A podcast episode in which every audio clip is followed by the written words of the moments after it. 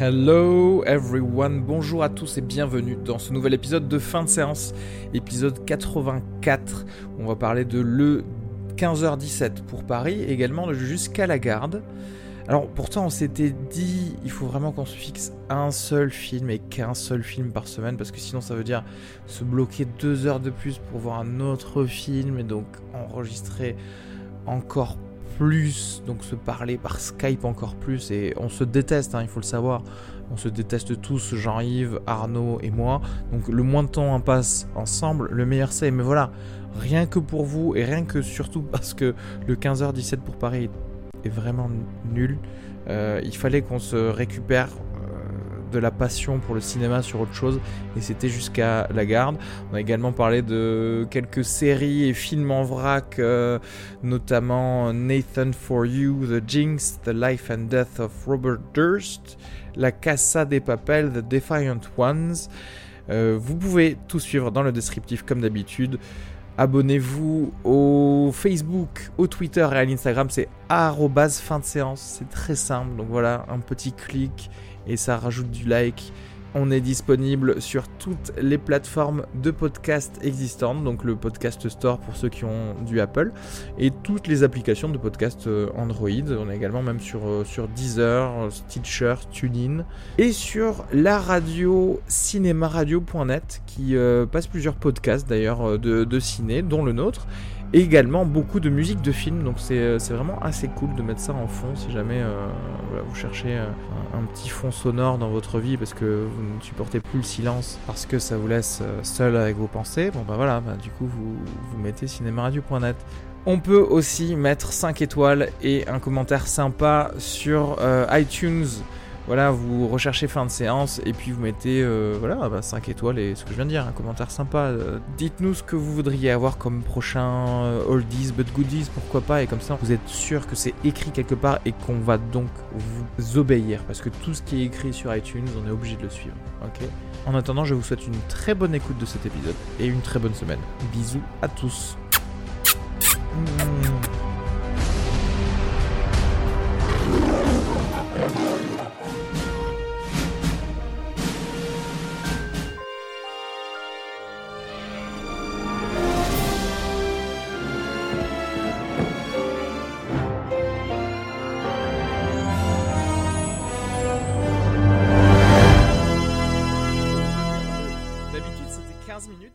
Je réalise que c'est 20 euh, minutes en fait. Donc je peux vraiment euh, attendre avant d'arriver à la séance. C'est quand même bâtard. Non mais attends, mais 20 minutes de pub quoi. Euh, que la pub Toyota dont j'en ai rien à branler. Mais bon, qu'est-ce que tu veux? C'est la vie quoi. On vit dans un monde ultra capitaliste. Hein? Et voilà moi, j'ai vu la bande-annonce de, de Red Sparrow avec Jennifer Lawrence et voilà, j'ai bien, j'ai bien, bavé, j'ai bien bavé devant l'écran. Mais par contre, on est d'accord que ça, ça, ça, ça ressemble à un film de propagande anti-russe des années 50, quoi, en fait. Alors, c'est, très bizarre, ouais. En, fait, on dirait Atomic Blonde, mais pas esthétisé, tu vois. Non, t'as pas trouvé un peu, euh, Jean-Yves? Si, si, ouais, c'est vrai, ouais. Et, euh, et on dirait un épisode genre des The Americans, quoi. Mais regardez The Americans à la place. Ils parlent tous en russe avec l'accent, euh, en, anglais avec l'accent russe, tu sais. Et Jennifer Lawrence, euh, j'ai réalisé que Russie n'est pas très pour les libertés. Moi maintenant travailler États-Unis. Mais pour le coup, euh, physiologiquement, elle a, elle a, elle a une vraie, euh, un vrai visage de poupée russe, donc c'est vachement crédible, je trouve, euh, Jennifer Lawrence. C'est vachement crédible. Moi, j'y crois pas une seule seconde. elle, fait ses, elle fait ses classes là, genre. Moi, elle, est arrivée, j'ai acheté. J'ai dit oui à tout ce qu'elle disait. J'ai dit oui, oui, oui, je, je viendrai. en fait, en fait c'est ça. Elle pourrait jouer n'importe. Elle pourrait jouer Abraham Lincoln et tu dirais ah ouais, moi j'achète. Hein. J'achète. J'achète. Oh la barbe qu'ils lui ont faite, vraiment. Elle a un visage poupin comme Lincoln, ça se voit. N'importe quoi. Ouais, non mais elle a la gueule euh, trop gentille en fait d'ailleurs pour faire euh, une espionne qui est... Enfin moi je sais si je suis le handler russe du KGB, je vais dire bah toi tu rentres pas, tu rentres pas. Ça se voit que t'es trop gentil. Hmm. On a pas, tu vas nous trahir, tu vas trahir la mère patrie. rentre à la maison, va faire pousser des patates et prends tes tickets de rationnement comme tout le monde. Bon, est-ce qu'on peut parler de 15h17 je, je, je, viens de sortir de la séance de Jusqu'à la garde et je t'avoue que là, 15h17 pour Paris que j'ai vu euh, Moi j'avais jeudi. des news encore, mais. euh, mais Ah, voilà, merde, pardon, t'as t'avais des- des news. donc, euh, Et voilà, et voilà Ok, On en bon, a d'accord, on en mais est là, il faut, voilà. fallait, faut jumper sur le truc là, excuse-moi. Non, mais rap- rapidement, les deux petites news euh, que je voulais partager avec vous qui me qui me qui m'égayent ma journée, c'est que la première, c'est que Jean Dujardin a officialisé l'OSS 117 numéro 3 cette semaine, voilà. Donc Hubert Bonisseur de la Patte va rechausser le, le costume, donc ça. Donc ça c'est la super bonne nouvelle. Euh, deuxième autre nouvelle assez marrante, euh, euh, qui, qui ça, ça peut être une bonne ou une mauvaise nouvelle parce que euh, on sait pas ce qu'elle a donné, mais Jordan Peele est en train de parler sérieusement de faire Get Out 2. Euh, il en a parlé très sérieusement dans une interview. Et soit le, le prémisse, ça serait que ça partirait de. et en fait, c'est marrant parce que à la fin du film, je me, je- je me posais la question, je me disais, mais qu'est-ce qui se passerait si, euh, si le personnage principal était euh, genre devait faire un debrief avec la police racontée, tu vois. Et en gros, il dit que le prémisse, ça serait ça, ça serait le, le, le héros Un de clos. Get Out qui Ouais. est euh, auditionné par des Ah, flics pour énorme. raconter ce qui s'est passé, tu vois. Donc, euh, donc voilà, c'était c'était un truc que je trouvais euh, assez sympa. Euh, je sais pas, j'espère que je vais avoir assez à dire euh, pour 15h17 pour Paris. Parce Alors, que moi aussi, hein. je- comme je ressors de. Que je le disais tout à l'heure, je ressors juste de Jusqu'à la garde qui est très bien, à une fin vraiment euh, très prenante. Euh, donc là, 15h17 que j'ai vu jeudi, je t'avoue que je sais pas, c'est comme si j'étais vraiment dans, juste dans un train en train de dormir quoi. Donc, voilà. Alors commençons donc euh, par ce nouveau dernier film de Clint Eastwood, euh, le, le 15h17 pour Paris, pardon, j'avais oublié le le, très important, sorti le 7 février 2018 avec Anthony Sadler, Alex Carlatos et Spencer Stone, un drame thriller américain. Dans la soirée du 21 août 2015, le monde sidéré apprend qu'un attentat a été déjoué à bord du Thalys 9364 à destination de Paris. Une attaque évitée de justesse grâce à trois Américains qui voyageaient en Europe. Petit clip. Votre héroïsme doit être un exemple pour beaucoup et une source d'inspiration. Face au mal qui est là, qui euh, s'appelle le terrorisme, il y a un bien, celui de l'humanité. C'est celui que vous incarnez. Anthony Sadler, vous avez résumé hier mieux que personne ce que nous pouvions retenir de ce qui s'est passé vendredi soir dans le Thalys. Vous avez dit, la leçon qu'on doit retenir, c'est que dans un moment de crise comme ça, j'aimerais que les gens comprennent qu'il faut faire quelque chose. Oui, il faut faire quelque chose. Alors moi déjà j'apprends que le monde était sidéré. Euh, moi en général quand j'apprends qu'un attentat a été déjoué je fais bon ok cool euh, bonne nouvelle et je reprends ma vie normale tu vois et euh, mais bon il semblerait que Moi j'étais, complètement sidéré. sidéré ouais je me souviens Sidéré. pendant une semaine on n'a pas pu te discuter avec toi t'étais si... Sidéré J'étais sidéré quoi. Je regardais le mur toute la journée. il se ça. balançait en position fétale heureusement heureusement que les Américains étaient là Euh, alors euh, qu'est-ce que vous avez pensé de 15h17 Euh, pour Paris le 15h17 pour, Paris pardon Moi quand je suis, en fait, durant ce film, j'ai eu plusieurs phases. La première. Euh, La première, d'a- d'abord, d'abord il y a une première partie, tu sais, qui se passe durant la jeunesse des héros. Oh là là. Et là, en fait, franchement, je pense que c'est un des trucs les plus mauvais que j'ai vu de ma vie, quoi. Inadmissible. Inadmissible. Et en fait, j'étais, j'étais pas en colère ou quoi que ce soit, j'étais juste triste. J'étais Ah ouais. triste de voir Clint Eastwood euh, faire quelque chose comme ça. Je, je, je sais pas du tout ce, ce scénario, ce que c'est. Ensuite, il y, a une- y a une deuxième partie du film où pendant euh, quelque chose qui, qui a l'air de durer des heures, en tout cas, on voit des Américains faire leur euh, backpack trip. euh, Moi, c'est mon moment préféré. C'est tout autour de l'Europe. et qui font en fait tous les trucs les plus clichés. Ils, font, ils ne font que les trucs les plus clichés possibles et ils les enchaînent à une vitesse ahurissante. Et quand j'ai vu cette partie-là, en fait, vraiment, je me suis posé la question et je me suis dit, bon, ce que je suis en train de voir, soit c'est au premier degré et c'est nul à chier, soit c'est au second degré et on, on touche le chef-d'œuvre, quoi. Tu vois Où il y a quelque chose. Et, et, j'arrive pas à dépatouiller parce qu'il y a- des choses durant ces parties-là qui montrent, en, en tout cas qui m'ont fait sembler qu'il y avait une espèce de critique de ce mode de vie, comme ça. tu vois, de, de ces Américains. On le voit à plusieurs moments. euh, Les selfies. Ils n'arrêtent pas de parler des selfies d'Instagram, tu vois, où il y a Ouais. un Allemand qui les remet à leur place en leur disant que l'histoire, l'histoire telle qu'elle est racontée dans les, dans les Ah écoles américaines et de la propagande. Et donc tu regardes ça et je me questionne. Mais la fin est tellement au premier degré sur l'héroïsme de ces héros que vraiment je me pose des questions. Mais pourtant ça y est, tu vois, c'est là quelque part. Et ce film, bon, je l'ai pas aimé. Mais euh, je, je, sais- pas quoi dire. Pour le coup, j'ai été un peu sidéré par ce qui se passait, par ce qui se passait dans ce film. Et en sortant, c'était vraiment une incompréhension totale de mais qu'est-ce que j'ai vu, qu'est-ce que c'était? Parce que si tu veux, de deux choses l'une, soit il y a- soit il y a une vraie volonté, tu vois, d'essayer d'écorner ce mode de vie à l'américaine, soit en fait j'étais en train de voir, tu sais, comme dans les, euh, dans les rédactions au collège ou au lycée, où en fait il faut faire quatre pages et donc tu sens que pendant deux pages il y a quelqu'un qui raconte n'importe quoi pour pouvoir faire un peu de volume, tu vois, dans le. Ouais, parce qu'on dans- t'a demandé deux copies doubles, donc euh, il faut que la Ouais, première, euh, il faut que tu mettes des trucs. Euh, je, alors les phases, les phases de ce film. Alors euh, ce, film commence tout de suite par les trois héros qui sont dans une euh, dans une Chevrolet décapotable. Euh, en filmé en DV, tu vois, genre euh, qualité d'image, genre Brazzers.com de, l'époque, tu vois. Et, et là, je me suis dit, ah, mais oui, c'est vrai, c'est pas des comédiens. Je vais souffrir pendant ce film.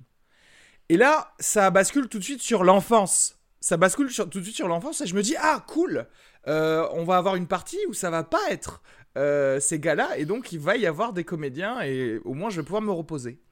Et là, il y a une brochette de gosses qui jouent le plus mal du monde. Ces gosses ne devraient plus avoir droit à, un quelconque euh, enregistrement vidéo de leur vie, quoi. C'est pas possible. Quand, quand je pense au film Ça et à l'alchimie qu'il y avait entre tous les gosses et leur, leur niveau d'acting, je vois ces trois gosses-là et, et bon, après, ils sont, j'avoue, ils sont pas aidés par les trucs qu'ils ont à dire, mais, mais c'est vraiment, euh, c'est inadmissible, quoi. Derrière, il y a des seconds rôles qui sont plutôt connus et plutôt d'habitude pas mal, mais euh, là, euh, on est à un niveau de, droite américaine qui est euh, insoutenable. Non, mais c'est les dialogues qu'ils ont à dire, on dirait oui. vraiment des pubs chrétiennes en Mais fait. Il y a quelque chose de. ouais, et là pour le coup, c'est très difficile à, à percevoir le second degré, mais j'y reviendrai effectivement pour la pour la seconde partie. Bon, voilà, bah, justement, la seconde partie, moi, j'avais l'impression de voir un.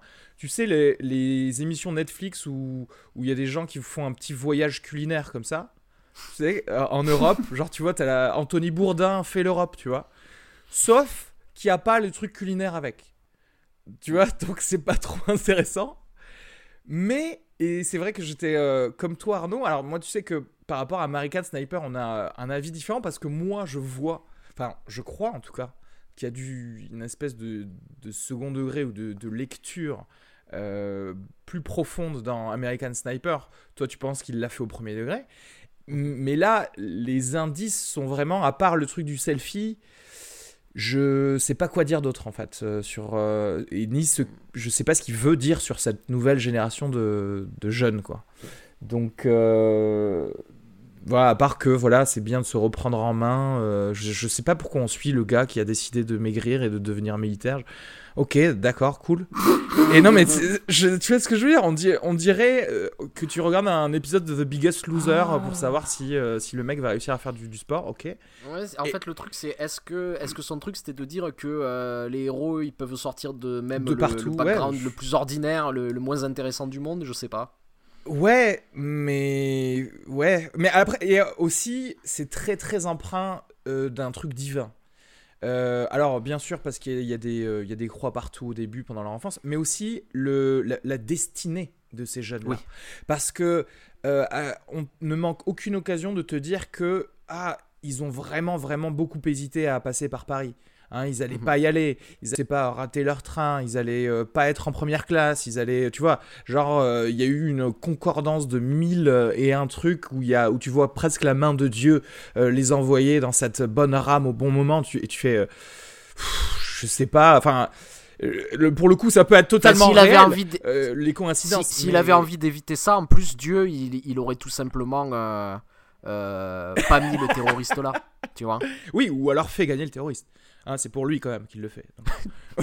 C'est vrai. non, non, mais, euh, Oui, mais Dieu, euh, Dieu a enrayé son arme, tu Mais comprends pas a- en fait. euh, C'est Dieu qui a enrayé les armes Et, et le truc, c'est que je vois qu'il veut nous dire ça, et je me dis, mais c'est con parce qu'il y avait mille autres façons de nous faire jouer un truc de destinée à la Shyamalan, euh, beaucoup mieux et beaucoup plus subtilement, tout en ayant exactement la même, euh, le même impact en fait. Parce que là, euh, le faire dire par des personnages, ben, au, bout de, au bout de la troisième fois, bah, je vois où tu veux en venir, et je n'écoute pas les cinq autres fois, tu vois. Et euh, bon, et puis bon, la, dernière, euh, la dernière partie, bon bah voilà, l'attaque du train, quoi. Euh, c'est bien mis en scène. Voilà, enfin à peu près. C'est pas génial, enfin tu vois, c'est pas génial. C'est une scène d'action euh, un peu réaliste, mais bon, j'aurais donné la caméra à Paul Greengrass, euh, il, il aurait fait mieux, quoi, tu vois. Donc je sais pas. Je sais pas. Ou, ou Young Sang-ho. Ah ouais, bah voilà, euh, dans le des- train, dans bah des oui. scènes d'action de train. c'est vrai, c'est vrai, parce que tu vois, lui, il a vachement pensé Hmm. comment euh, faire ses scènes d'action dans le train, et là, euh, là, je sais pas trop quoi. Et euh, donc, en gros, c'est de la merde, quoi. Jean-Yves. Écoute, alors moi, j'ai trouvé ce film très, très, très pénible, très lourdeau en fait. C'est-à-dire que vraiment, euh, genre, genre lourdeau quoi. Tu sais, genre euh, qui est lourd euh, comme un gros sac de patates, tu vois. Très maladroit. J'ai été, j'ai été ex- exaspéré par cette espèce de, de propagande militaro- militaro-chrétienne américaine. qui est qui est c'est vraiment là c'est clair hein, c'est à dire que moi je suis j'ai même pas envie d'y croire parce que c'est alors peut-être alors Arnaud dit oui c'est peut-être euh, le second degré maintenant euh, compte tenu des positions Ouais, politiques euh, de Clint Eastwood j'en doute euh, j'en doute fort. Euh, c'est c'est clairement euh, moi j'ai envie de dire que c'est euh, c'est c'est du ce- c'est le, le train le, ce train du lavage de cerveau il a, il a roulé sur les rails de mon indifférence pendant tout le film avant de, de dérailler. Excusez-moi ce, ce mauvais jeu de mots mais voilà ce- ça déraille complètement. C'est mauvais excuse-moi c'est mauvais c'est- laborieux. Euh, pour j'avais lu dans des critiques pour euh, il y avait soi-disant la scène de fin qui, euh, qui vaut le coup en fait elle vaut pas vraiment Ouais. le coup parce qu'elle est, elle est, elle est très banale en fait. C'est à dire que c'est c'est très, très décevant jusqu'à la fin euh, alors c'est très bien le, le, le- le parti pris de, de prendre des- les vrais gars, mais, Ouais, je- mais ils, jouent, ils jouent mal, donc, donc on, les, on se les encaisse tout le film quoi. Les, je suis désolé, mais euh, euh, déjà, déjà non seulement ils jouent mal, mais moi, euh, moi c'est, ces gens ils représentent tout ce que je déteste chez les touristes américains, euh, c'est-à-dire que euh, les- ces, ces gars, c'est typiquement les gars, genre, ils sont dans des restaurants, ils, ils te parlent, ils te parlent en anglais directement parce que ils- tu parles anglais, tu vois, c'est comme ça. D'ailleurs, personne parle français dans le film, au passage, que tu disais à Ariski tout à l'heure. Et c'est le gars typiquement qui euh, il va demander un peu plus de frites avec son tartare parce que son papy a fait le débarquement, tu vois. C'est vraiment, il y a ce truc de euh, on a sauvé la France, euh, mettez- mettez-nous des frites, quoi, tu vois. Et ils ne, ils ne Donc, et sociabilisent ils qu'avec d'autres Américaines, tu sais. Ils sont heureux quand ils très voient voilà. d'autres Américains. Et... Non, mais même un merci, même un merci, le gars n'est pas foutu de dire danke. Tu vois, quand Ouais. il est dans, dans la brasserie allemande, je sais, je comprends Mais c'est pour ça, sur, ce- sur, ce- sur cette critique, à un moment, même à, à une serveuse, il dit euh, grazie or danke ou or whatever, you say. ouais. Genre, j'en ai rien à Genre, c'est le tu même vois. pays. Le gars, mec, on est en train de parler de langues, de cultures différentes. Tu vois, c'est genre l'Europe, tu sais. Et puis, et puis excusez, excusez-moi, mais euh, là, euh, tu parlais du, mauvais, euh, la série, la mini-série Netflix culinaire, encore plus que ça. je dirais, les, portraits qui sont faits, des, pareil, des femmes, où en fait, on est censé nous faire croire que ces gars sont des sex symboles. Genre, la, gérante de, l'hôtel italienne qui les regarde, genre le héros, franchement. Avec sa grosse tête d'albino, son, son charisme de saumon, euh, on va nous faire croire que lui, il a, du, il a du, on va nous faire croire que lui, avec son charisme de patate, il a du succès avec les femmes. Non, mais franchement, je, je crois rêver, quoi. Genre, il parle à une meuf à un moment sur un bateau, ça n'existe pas ce qui se passe. Genre, une meuf trop magnifique, tu sais, genre, il lui parle, il dit, hey, tu veux venir avec nous? Et puis la, la fille, elle va, elle va hang out avec eux. De euh, nulle part, ouais. c'est pas du tout crédible. Attends, il y a une scène pour Euh, garder ce, thème-là, parce qu'il y a une scène aussi dans. qui Ça m'a un peu choqué, en fait, dans une boîte de nuit hollandaise, où en fait, ils sont là, genre chacun a deux, trois meufs autour de lui, tu vois. Je, vous avez pas vu ça? Et, je- et- et elles sont- et Ouais, des, ouais. des- des top modèles, bien sûr, tu vois. Et tu fais genre. euh, et en fait, elles sont même pas filmées. C'est-à-dire qu'en fait, elles sont filmées, mais c'est c'est des meubles, tu vois. Et je me suis dit, tiens, c'est vraiment. Ça me met mal à l'aise un peu cette scène. Alors moi j'ai alors moi j'ai une théorie euh, j'ai une théorie sur ça. Alors moi ma théorie par rapport à ça c'est euh, c'est la, la propagande chrétienne subliminale en fait c'est la, la béatitude des personnages par rapport aux gens qui portent le le Dieu en fait tu sais. Alors comme ce gars il, Il est, est censé divin. porter quelque chose en lui qui va qui va lui faire faire quelque chose de divin. Et ben les gens vers lui. le regardent et sont béats et, tu sais, et c'est ça. Et euh, et tu sais que ça m'a fait penser à ça quand j'ai euh, quand j'ai fait ma, ma prépa au, au mariage, parce que oui, mea culpa, je me suis marié à l'église et, euh, et j'aurais pas dû faire mais c'est ce qui m'avait marqué. Sophie, si tu nous écoutes. m'avait marqué. Sophie n'écoute pas le podcast. Alors ouais, c'est ça. Elle écoute pas. Et du coup, pour euh, je, je lâche des bombes à ma femme, je lui dis, j'ai lâché une bombe sur notre couple, mais je te dis pas dans quel épisode. Pour l'obliger. Comme ça, on a des vues en plus. Et ça m'a rappelé, est-ce que ce que tu, ce que tu dis, ça m'a rappelé les, les femmes qui regardent le prêtre à la fin de la messe, en fait, tu sais, avec cette espèce de béatitude du, du gars qui est divin, en fait, tu vois ce que je veux dire? Et moi, ma théorie, c'est ça, c'est qu'à chaque fois qu'ils sont dans des situations Ouais. invraisemblables où les, les gens sont en admiration, c'est pour moi, c'est de la, c'est de la propagande, c'est ce truc chrétien, en fait, tu vois?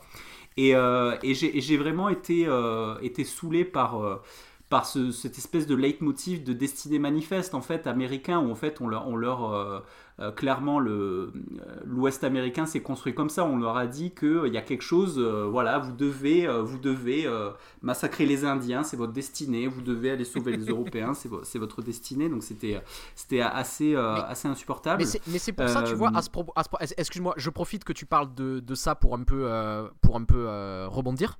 C'est-à-dire que ce que tu dis exactement, tu vois, sur, ces, sur cette idée de, de destinée manifeste, il y a, il y a quelque chose qui, qui est sans doute en fait le but. Le but, c'est en montrant un petit peu comme ça la, la vacuité du mode de vie de ces gens-là. Ce que dit Clint Eastwood, tu sais, ça me rappelle un peu ce que dit, euh, ce que, ce qu'avait dit euh, George Bush, tu sais, en- euh, quand Ouais. il disait en fait, s'ils nous attaquent, c'est parce qu'ils détestent nos valeurs. Ouais ouais Et là, qu'il y a quelque chose de, de la mise en avant de ces valeurs et qui sont ces valeurs-là, en fait. Ces, ces- ces valeurs de mépris pour les autres peuples de la planète, ces, va- ces valeurs de, euh, de quelque chose qui leur est dû, ces valeurs de, de, de l'éducation euh, américaine, de l'armée américaine. Et il y a quelque chose de ça, mais ce qui est marrant, c'est que malgré tout, en le regardant, tu, tu, je peux pas m'empêcher d'y voir une critique. Mais, même non, mais, ouais, non, mais oui, c'est-à-dire dire? que là, en disant cette phrase, je me suis dit, ah, mais je crois qu'en fait, si c'est du second degré, en fait. Parce que je revois le, le terroriste filmé de manière absolument euh, enfin manichéenne. On voit que c'est le méchant. Ouais. Tu vois, quand il se regarde dans le miroir, il n'y a pas de doute. Y a, tu sais que c'est une personne qu'il faut tuer dès maintenant, dès qu'elle se regarde dans le miroir. Il est marrant, il est marrant, on est d'accord, voilà, c'est ça. Mais bien sûr, donc de, de, de base, il faut pas avoir confiance. Et, le- et le d'ailleurs, le, le seul, le, seul autre, le seul autre arabe qu'on voit dans le film, c'est en Afghanistan. Enfin, c'est pas un arabe, du coup, c'est un afghan. Mais en tout cas, euh, tu vois, musulman qu'on voit dans le film, c'est. Et euh, on, on dirait un homme des Ouais, cavernes ouais, qui découvre un sac à dos pour la vrai. première fois de sa vie, quoi. Et non, mais en fait, non, mais en disant ça et en parlant des valeurs, c'est c'est vrai que le, le fait qu'il. Le fait qu'ils s'en battent les couilles de, du reste du monde, peut-être que. Non, mais je crois que ça, ça- ça se trouve, c'est une critique. Et à ce moment-là, ça vaut 6 étoiles. Ça vaut 6 miam. Non, mais tu vois ce que je veux dire? C'est que le gars l'a fait tellement. Genre, il a, il a fait son. Ouais. Son Jean-Claude mais- Van Damme, peut-être. non mais non Non, il- mais là, je- c'est- c'est- alors à ce moment-là, si tu dis ça, on a, on a, on- non mais si tu dis ça, on n'a qu'à dire que Michael Bay est un génie parce qu'il a fait volontairement le film le plus chiant du monde avec. Et non- Et non, parce que lui, vois, quand Alors, dans c'est son pas, c'est pas commentaire. tout à fait la même chose parce que rien ne Oui, transparaît chez, Michael Bay de la culture américaine ou de quelque chose. Tandis que ici, peu importe comment euh, Clint Eastwood, si tu veux, se positionne par rapport à ça, il y a quelque chose qui transparaît malgré Alors, tout, tu vois. si de- au Mais là- tribunal, là, je moi- serais moi, pas je, du je pense que ce, que vous êtes en ce que, Je ce que vous êtes en train de faire, c'est exactement. Alors, vous avez certainement beaucoup de sympathie pour Clint Eastwood, mais là, c'est ce qui se passe, c'est le, le papy qui devient un peu gâteux et aussi, qui, ouais. qui a Alzheimer, et on a de la peine. On, on se dit, il me reconnaît pas, mais oh, mais c'est moi, tu sais. Et là, tu, tu voilà, t'as de la peine, tu vois. Tu vrai, le sens vrai. partir en fait, et t'as pas envie de le laisser partir. Non, mais Voilà en vrai, c'est vrai, passer, c'est vrai. voilà. Il y a un peu de ça. Non, mais c'est vrai, c'est vrai, il y a un peu de ça, mais, mais si tu veux, à notre, à notre décharge, quelqu'un qui a fait des films Comme aussi Torino, géniaux par que Clint. Eastwood, tu, si, tu, si tu veux, moi j'ai l'impression que je, Mm. je, je peux pas mettre de côté le film tout de suite sans essayer de voir ce qu'il pourrait y avoir derrière. Tu vois ce que je veux dire? Suis d'accord, c'est-à-dire qu'en gros, si on devait euh, parier, oui, 90%, 95% de chances qu'il est gâteux. Tu vois ce que je veux dire? Et 5% Ouais, de chances que, Je suis d'accord. par miracle, le gars, genre, euh, quand il va mourir dans ses mémoires, il aura marqué Ah, le 15h17, je vous ai bien eu, tu vois.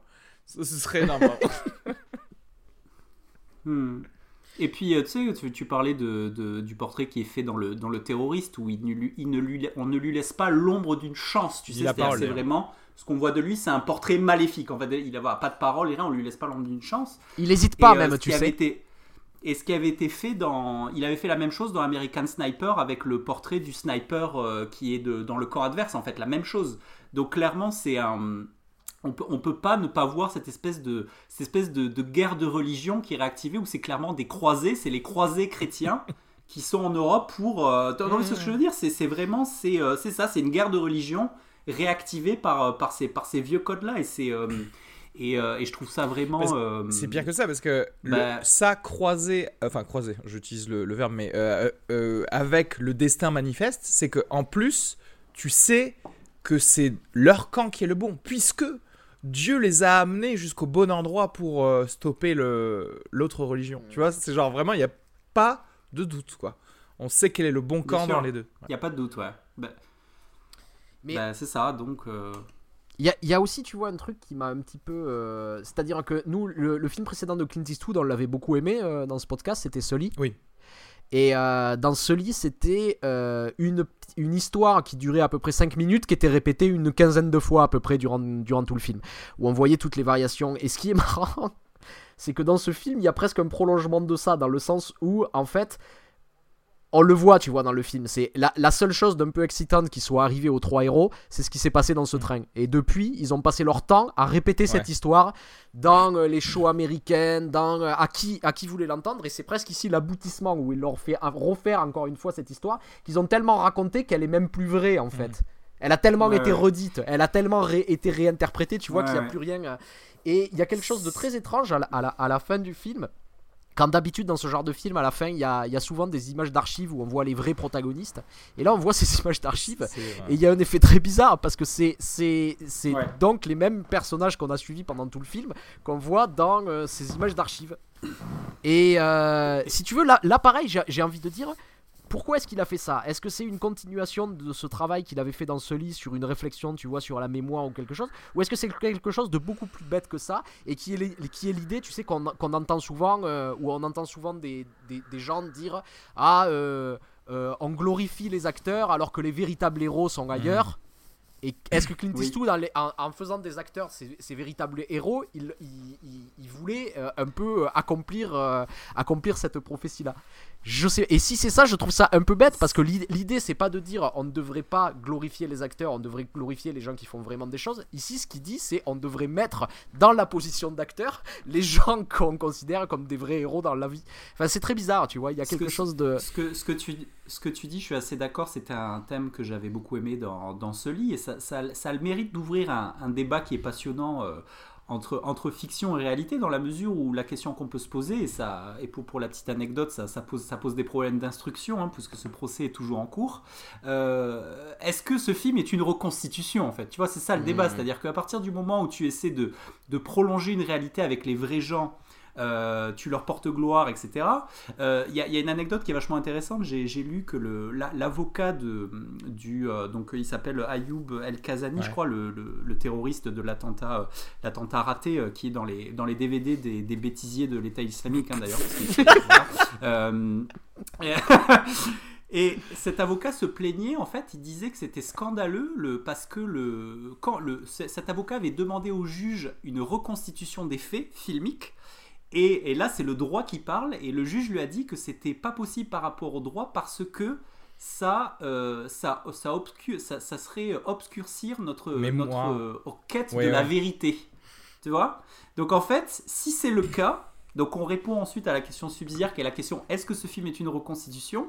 Et si c'est le cas, bah du coup, euh, ça va pouvoir peut-être avoir une influence sur les témoins, parce que tu vois, le, le procès n'a pas eu lieu, donc peut-être qu'il y a des témoins, il y a des gens qui étaient dans le train qui vont aller voir le film. Ah non, Ça mais même les figurants, il faut euh, savoir et- que les figurants dans le film, c'était des gens qui étaient vraiment dans le train. Ouais. Donc si tu veux, c'est pile ce que du coup le juge ne voulait pas en refusant Oui. la reconstitution. Donc techniquement, presque c'est du pain Voilà. béni pour la pour l'avocat du, du terroriste parce qu'il va pouvoir dire ah mais oui mais ils ont fait un film.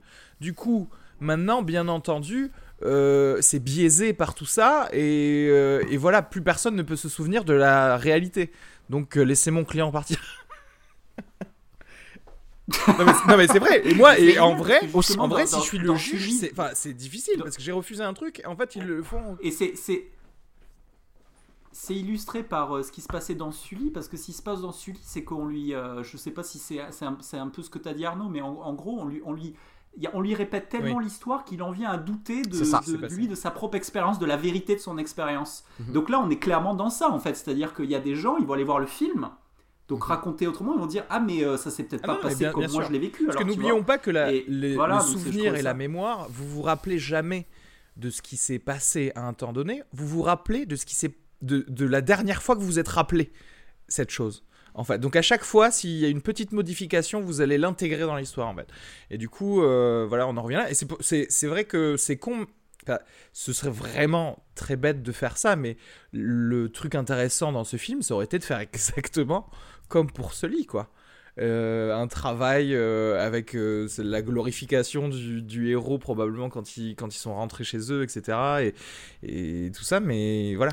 Mais, mais, mais parce que ça fait aussi référence à un deuxième film de Clint Eastwood, mais pareil, beaucoup plus intéressant, c'est La mémoire de nos pères. Il y a un poster d'ailleurs de La mémoire de nos pères dans la chambre d'un des héros au début du film.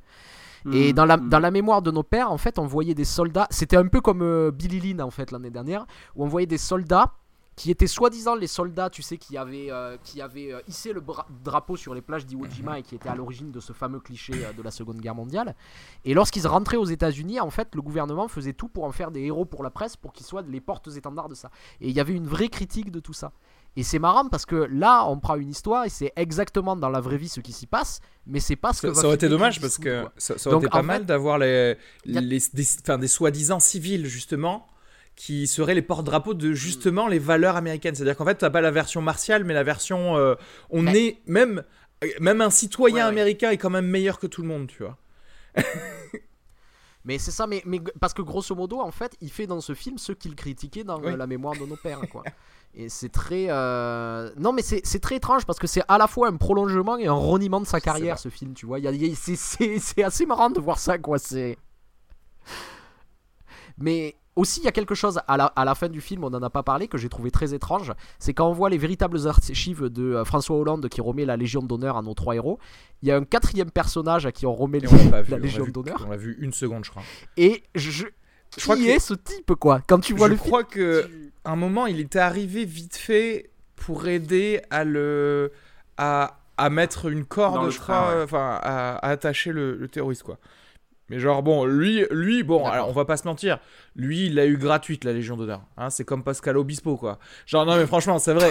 genre le gars il, il arrive après la bataille, il fait genre qu'est-ce que je peux vous faire un nœud euh, J'ai fait de, de- hein, j'ai été j'ai fait du de la voile. Ouais. Hein, je fais un truc, je sais faire des nœuds. C'est c'est exa- c'est exactement comme dans un, dans un déménagement quand t'as descendu le canapé, t'as ton pote qui dit Ah, je peux, je peux vous aider. Il finit de te le mettre dans le camion. Là, Tu sais, c'est vraiment le. le- Ouais.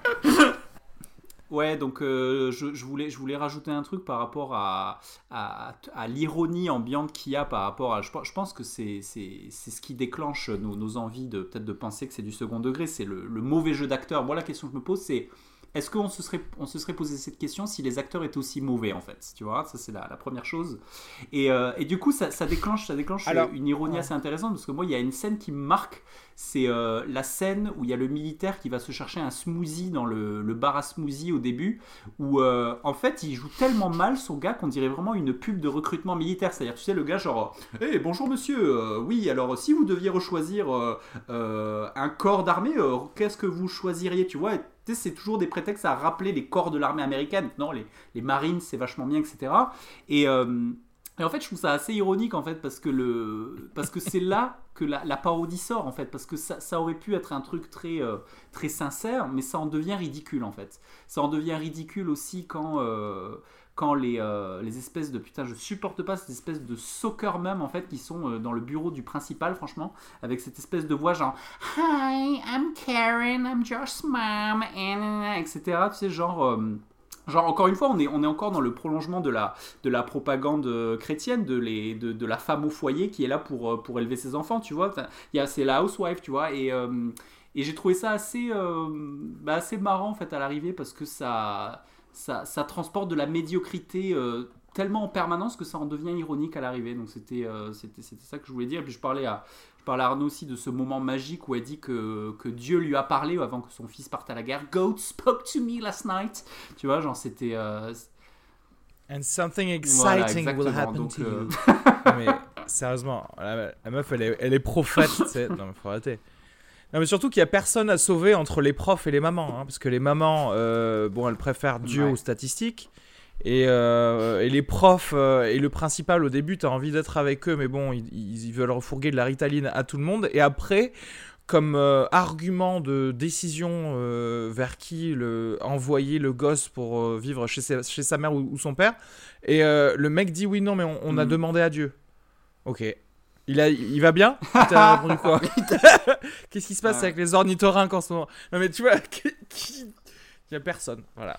On a demandé à Dieu, enfin ils ont peut-être euh, lu la Bible du coup. Euh, on a lu la Bible et on s'est rendu compte que Dieu disait que les femmes euh, en fait euh, Il dit que étaient, votre euh, fils- Ouais, incompétentes. euh. Votre Et fils la, la, mérite la, quinte- la Voilà. quinte- la quintessence de ça, c'est tu parles de la Bible, mais à la fin, il y a quand même une scène où il y a un truc qui ressemble presque à un plan fixe avec une voix off de passage certainement lu de la Bible en fait. Je sais pas si vous vous rappelez de cette scène à la fin, c'est le, le tout dernier passage. Mm. Et euh, cette scène, elle est, elle est scandaleuse, franchement. Enfin, je sais pas ce que je sais pas ce que vous en avez pensé, mais là, ça, ça met le, c'est le dernier, euh, le dernier clou, tu vois. C'est euh, Juste, moi, j'ai envie de dire les deux trucs. euh, Alors, moi, j'ai- j'ai pas envie d'être si méchant euh, par rapport au jeu d'acteurs de ces gars-là.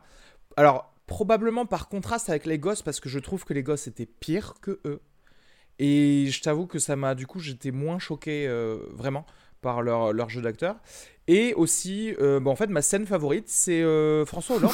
je trouve que c'était un beau discours. Non, mais sérieusement, je trouve que c'était pas mal, je trouve. euh, voilà. c'est un bon vrai, acteur aussi. Ah ouais, pas mal dit. Non mais c'est vrai, je rigole pas du tout. Et je, je fier d'être français quand tu entends. un discours. Non, mais en fait, je vais te dire, le, le jeu d'acteur des comédiens, ce n'est pas un problème si euh, toute la partie de tourisme en Europe est une tentative de déconstruction de, de, de- de- Non, mais si, si c'est une tentative de déconstruction à la harmonie Corinne, tu vois, de, de la société américaine. Donc, si c'est le cas, je trouve ça pas mal. Moi j'ai, je trouvais que le l'acteur, euh, l'acteur, le, le, le mec, euh, ouais non en fait non ils sont nuls. Ouais non c'est pas, c'est pas grave. ça, Tout c'est- est nul. c'est- Euh, Moi, j'aimerais. Et je suis obligé de Je mettre fi- je finirai juste, moi, 0,05 ce- miam. je- J'ai dit tout ce Ah, que j'avais à dire. Je, je finirai juste en, en, en redisant cette, cette excellente blague que j'avais entendue d'un stand-upper américain dont j'ai oublié le nom, je, je le, le recommuniquerai, mais c'était une blague qui avait été sortie pour American Sniper. C'est euh, en gros, il disait euh, Clint Eastwood les Américains, ils vont, ils vont pas juste se contenter de, de, de venir faire la guerre dans ton pays, te raser ton pays et voler tes richesses, ils vont aussi faire un film dans lequel ils vont montrer que cette guerre, ça a fait Faire pleurer leurs soldats. tu vois, c'est le package complet, quoi. Écoute, moi je, je vais botter en touche par l'acheter parce que euh, j'ai pas envie que si dans 10 ans on réévalue ce film comme Showgirls, tu vois, comme un chef-d'œuvre du, Mm. du second degré. euh, en fait, j'ai pas envie d'avoir été un de ces gars qui a crié avec les loups et donc par l'acheter, je vais pas noter le film. Oh. Non mais attends, moi c'est enregistré, donc c'est on record, c'est 0,5 miam, mais peut-être 6 miam si on voit dans les mémoires de Clint Eastwood qu'il s'est foutu de notre Moi, je mets, euh, Voilà. je mets, je pas zéro, zéro burger, mais un petit velouté pour papy, euh, pour qu'il aille au dodo. Voilà. Des Cheetos et au lit. Allez, rien terminé. sauver de ce film. Allez, ça c'est fait pour, euh, pour Jean-Claude Eastwood. Est-ce qu'on peut passer à Jusqu'à la garde? Ou est-ce que vous voulez parler euh, des films en vrac? Jusqu'à la garde. Bye bye. On fait, on fait les films en vrac maintenant Yes, allons-y. Qu'est-ce que vous avez vu dernièrement? Écoute, moi j'ai eu, un, euh, j'ai eu un, un, un petit coup de cœur pour une série télé un Ah peu bon? particulière bon? qui s'appelle euh, Twin Peaks saison 3. Non, je rigole. On va parler d'autre Oh là là. Non, non, j'ai vu une série qui s'appelle Nathan for You. Je sais pas si vous connaissez. Ah oui, c'est génial ça. Enfin, une série, c'est. euh, Enfin, une émission quoi. C'est un une peu. émission. Ouais. En fait, ça ressemble un peu à Borat. si on devait le rapprocher de, tu vois, de quelque chose. euh. Et en fait, il, il- il joue une espèce de faux expert marketing qui va donner euh, des conseils à des, à des entreprises américaines qui luttent. Et euh, les conseils qu'il donne, c'est des choses à chaque fois pas possibles. Moi, il y a un épisode que j'adore, par exemple, à un moment donné, où euh, c'est une entreprise de déménagement qui, euh, qui, qui, qui dit qu'ils dépensent trop d'argent dans leur salaire. Et du coup, Nathan leur donne une solution. Il leur dit Vous dépenserez moins d'argent si en fait vous avez des gens qui travaillent gratuitement pour vous. Et il dit. Et les esclaves.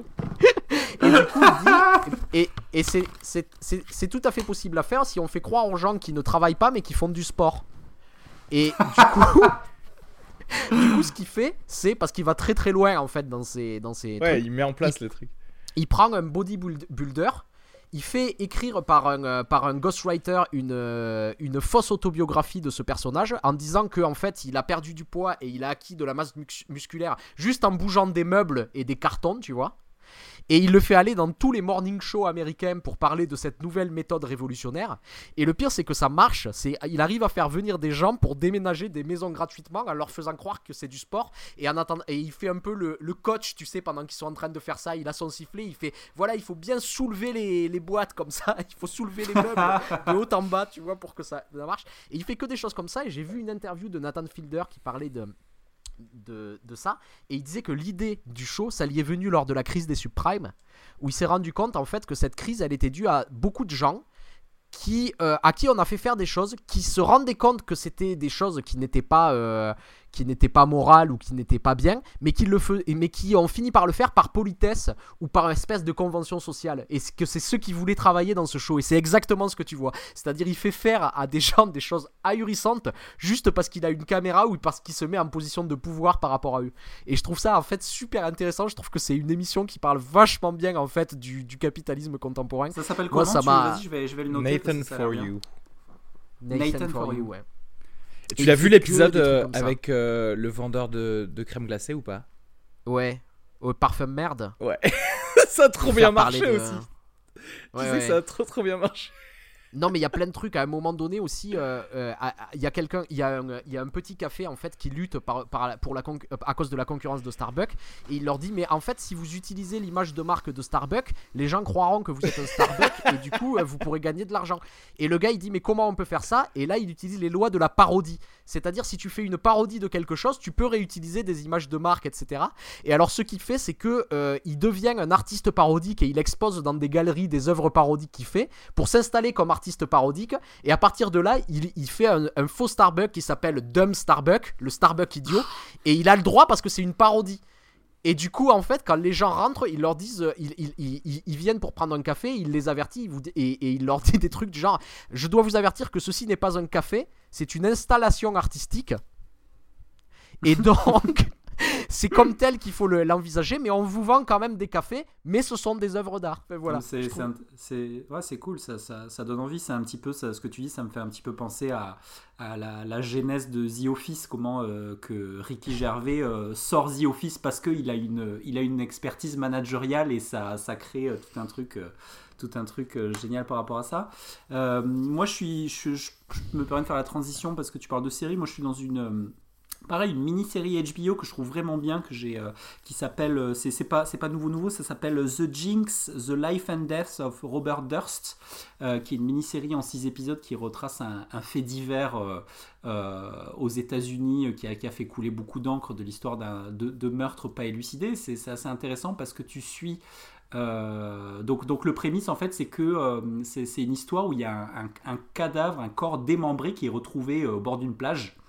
Et euh, donc ça commence comme ça, donc ultra ultra ghetto. Et euh, donc euh, il y a une mini enquête qui est faite, puis on se retrouve, on, arrive au, domicile d'un gars. Donc ce gars c'est Robert Durst, donc un espèce de petit papy qui paye pas de mine, grisonnant, qui marche tout lentement, qui, qui est vraiment le gars le plus le plus le papy le ordinaire, tu vois.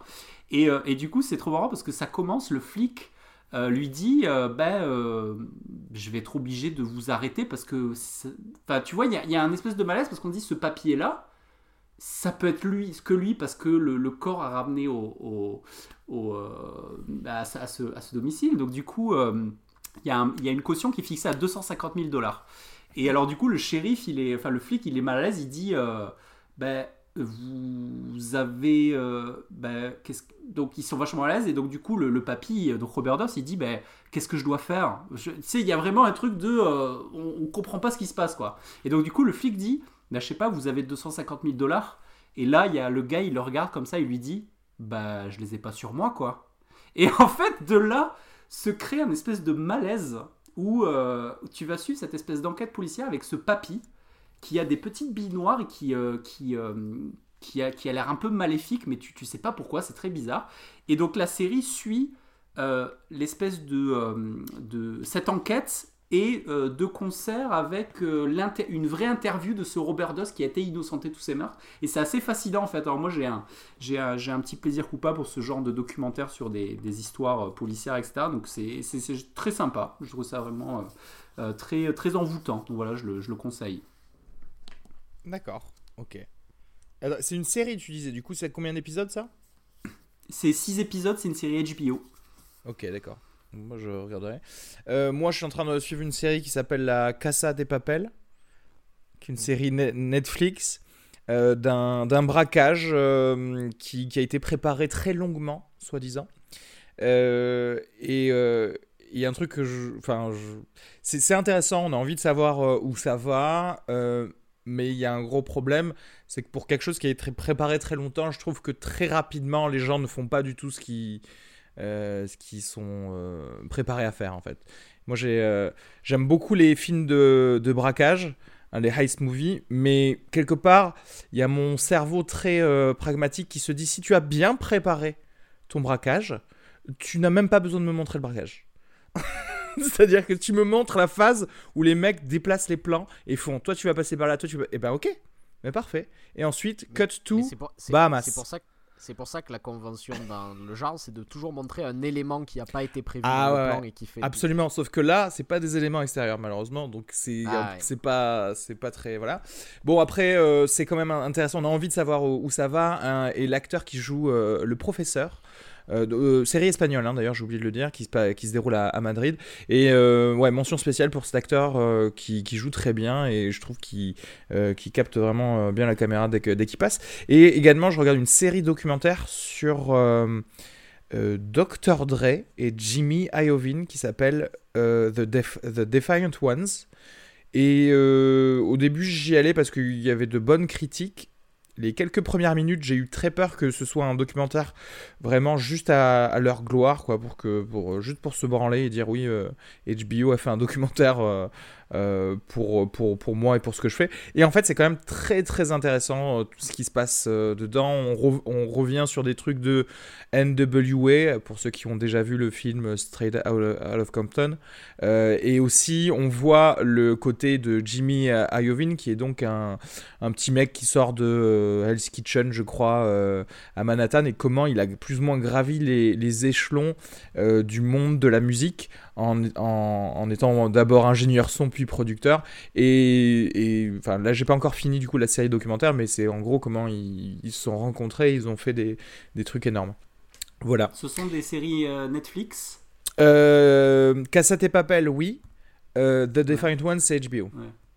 D'accord. J'ai Voilà. pensé à toi parce que l'autre jour j'écoutais le. C'est énorme, c'est le, le podcast, tu sais, euh, You Make Me Weird. euh, je sais plus comment Ah, ça you, s'appelle. you le- Made It Weird, uh, Pete Holmes.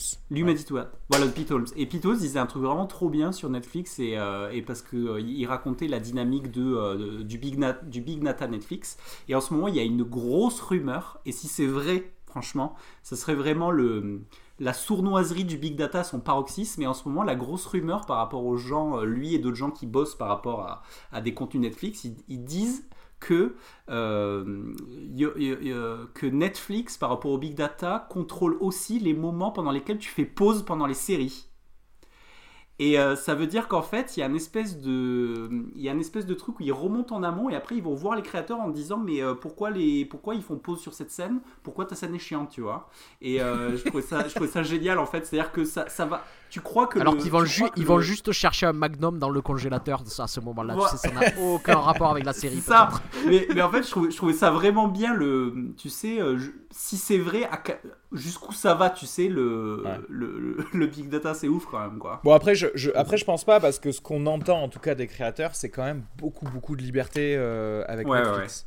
Donc, Et en euh, même temps, beaucoup, beaucoup de liberté. Et en même temps, on remarque que euh, des, des choses originales sur Netflix qui sortent de l'ordinaire, on en voit très, très peu en fait.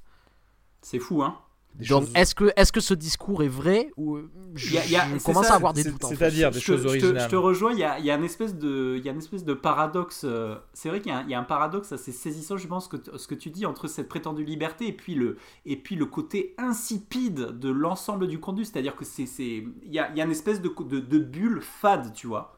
Et je, me- et je comprends pas en fait. Non mais c'est vrai, je, je- j'ai l'impression que toutes les séries se ressemblent, que tout. euh, Après, n'oublions a- pas que. N'oublions pas que ça fait juste deux ans qu'ils commencent à faire des trucs, des créations originales. Enfin, genre vraiment. Le, le pire, c'est au niveau des films, quoi. Ou au niveau des films, souvent, c'est pas, euh, c'est pas terrible là, ce que, ce que sort Netflix, quoi. Là, euh, j'ai pas encore vu, mais on, on parle de, tu sais, du dernier Cloverfield qui est sur Netflix. À ce Ouais. qui paraît, c'est une catastrophe aussi. Ah ouais? euh, Je l'ai pas Ouais, encore ouais. vu, je compte le voir tout à l'heure. Est-ce qu'il y a eu, est-ce qu'il y a eu un bon film Netflix jusqu'ici? Bah, moi, c'est le film dont je vous ai parlé la dernière fois, là, euh, euh, Futile and Stupid Gesture, quoi. Mais après, il y, a eu de- il y a eu Mhm. des choses qui sont rentrées dans les top 10, hein, The Mayor of Its Stories, ou euh, du Okja, il y a des Ouais, gens ouais, qui adorent juste- ce- justement, j'ai- l'impression que le genre de truc, parce qu'ils ont un film de Martin Scorsese cette année aussi, Oui, qui vont aussi, sortir c'est sur, vrai. sur Netflix, j'ai l'impression que leur truc, c'est grosso modo, ils vont s'acheter une conscience en produisant euh, deux films par an, tu vois, euh, sympathiques, et puis après, ils pourront balancer leur bouse, quoi. Euh, J'ai- je suis c'est- pas... C'est je un peu l'impression que ça donne, en tout Je suis pas si cynique que ça, je vois juste des gens qui commencent à produire des films. Donc moi je vais pas juger sur ce qu'ils font maintenant. C'est-à-dire que moi je vois qu'en tout cas c'est euh, quelqu'un en plus qui va produire des films, donc tant mieux. Euh, et on verra. Après de toute façon c'est comme tout, hein, c'est 90% des, des films, euh, bon, c'est des trucs fades quoi. Je veux dire dans la vie. Et, et je, et, je, et je me questionne d'autant plus que quand tu vois la concurrence et que tu vois les films que sortent Amazon, qui sont d'une toute autre Voilà. qualité, il y a eu quand même Manchester by the Sea, euh, enfin, vraiment Amazon de l'autre côté envoie des petites bombes, et, euh, et voilà, je comprends pas. Quoi. Ouais, mais regarde, euh, regarde qu'ils produisent. Déjà, ils en produisent pas beaucoup, mais du coup, ils produisent que des gens qui sont ultra connus. Donc, si tu veux, enfin, moi, je vois ça en termes de donner la chance à des gens, d'autres gens, essayer de- d'avoir des, des poules, on- tu vois, on de- est- on des est- centres on de formation, en fait, tu vois. Ah, on n'était pas au courant, mais apparemment, on a un placement de produits Netflix dans ce podcast. Non, non, mais moi, moi, je trouve que vraiment, il y a le côté centre de formation où, à la limite, ils ont de la thune, donc tant mieux qu'ils la, balancent dans, la production de films. Tu vois ce que je veux dire? Alors que Amazon, bah oui, ils font. Eux, par contre, c'est vraiment que euh, trois films par an. Alors oui, il y a un Woody Allen, il y a euh, un Manchester by the Sea, tu vois, c'est. Ils viennent avec des trucs qui sont quand même euh, backup quand même. Je pense pas qu'il y aurait eu trop de mal non plus à les produire chez quelqu'un d'autre. Et Non. juste pour fermer, la, fermer la, la page euh, Netflix, je voulais vous demander si vous aviez vu cette série dont tout le monde parle qui s'appelle Altered Carbon, une série de science-fiction. Vous l'avez vu ça ou pas? Vous savez ce que ça vaut? J'ai pas encore commencé, je commence juste après la Casa des Papels. euh, voilà. Ok, voilà, bon, c'était pour savoir. On fera peut-être un fin de série avec euh, Camille et, et Ludovic, euh, vu qu'on suit la Casa des Papel ensemble. Donc on, on vous dira ce qu'on a pensé en détail de toute la série et Altered Carbon. Ouais, et Twin Peaks saison 3 en 2022 quand Areski l'aura vu apparemment. Et vu que tu viens de, de le Et redire, encore, ça va et être encore, 2023. ça a repoussé. Voilà. Et voilà. Allez, on va passer à Jusqu'à la garde. Euh, film qui a failli pas euh, au final euh, paraître dans, dans cet épisode. Mais qui est sorti aussi le 7 février 2018, film de Xavier Legrand avec euh, Denis Ménochet, Léa Drucker, Mathilde Hauneveu. Euh, un thriller. Thomas. Giorgia, Gioria. Pardon? Et Thomas euh, Gioria qui joue le- l'enfant et c'est Ouais. pas. Ah ouais, Thomas il bon.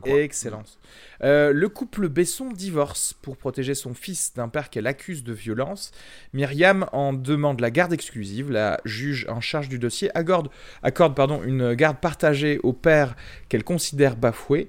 Prise en otage entre ses parents, Julien va tout faire pour empêcher que le pire n'arrive. Euh, petit clip. Voilà ce qu'a dit Julien. Julien a 11 ans, il est en 6e à 1 au collège Théodore Monod de Saint-Dumont et il a dit Mes parents sont séparés depuis un an, je vis maintenant ici avec maman et ma sœur. On va fêter les 18 ans de ma sœur à la salle des fêtes de Vial. On habite tous là-bas chez papy et Nani, sauf mon père.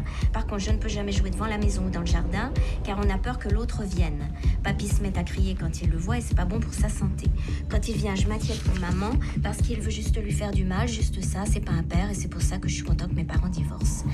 Le, synopsis me paraît un peu. euh, Il est un peu hasardeux. Un peu hasardeux, ouais, et un peu branlant là sur, sur le- vraiment l'histoire du film. Euh, Qu'est-ce que vous avez pensé de Jusqu'à la garde? Euh, alors, déjà, je vais dire comment j'étais rentré dans comment je suis rentré dans ce film c'est-à-dire euh, euh, c'est un film dont on a dont on a dont on a beaucoup parlé dans la presse etc Ah ouais. j'étais allé un peu en reculant puisque c'était un drame social euh, et je m'attendais un peu à voir les les, pon- les, les, les poncifs du genre après euh, je me suis rendu compte que que, plus qu'un drame social il s'agit plutôt d'un polar en tout cas dans sa dans sa forme qui m'a assez accroché et je dois avouer que dès la première scène la première scène je la trouve euh, extraordinaire je trouve que c'est un, tour de force de mise en scène, cette, première scène. Il s'agit d'une d'une audience chez le juge. Donc c'est cinq personnages assis autour d'une table. Et il faut savoir que c'est une des pires configurations pour, euh, pour filmer et pour filmer bien. Cinq personnages autour d'une table, c'est quelque chose d'extrêmement difficile. Et je trouve ça juste parfait. La manière dont il le découpe, où d'abord en fait on ne voit que les avocates et, le, et, la, et la juge en fait qui, qui parlent. Euh, il évite même de filmer en fait le, le mari et la femme dans cette, euh, dans cette situation-là. Et petit à petit, en fait, on va être euh, amené à les voir. Et au moment où ils arrivent, en fait, du coup, il y a une émotion qui arrive qui est assez forte.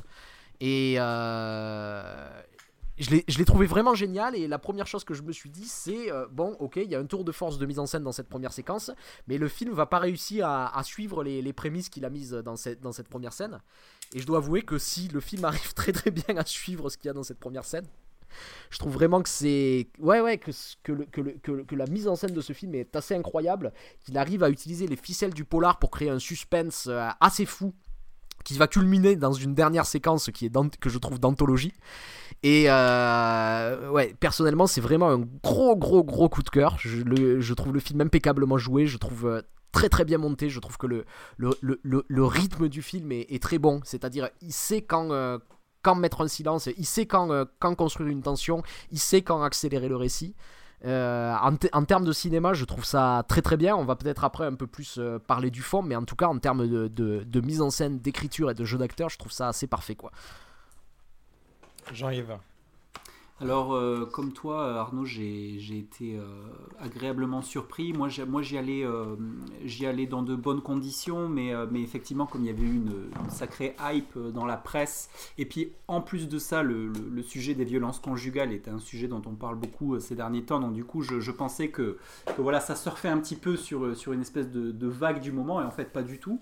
Comme tu l'as dit, c'est un film qui est brillant, c'est un film qui est ultra, qui est très malin, qui est subtil euh, qui, euh, qui du coup, comme, comme je pense que tu as dit aussi, est très ambitieux et tient toutes, toutes ses ambitions. Il est réussi dans son ambition, il est intense, il est dur, il est violent.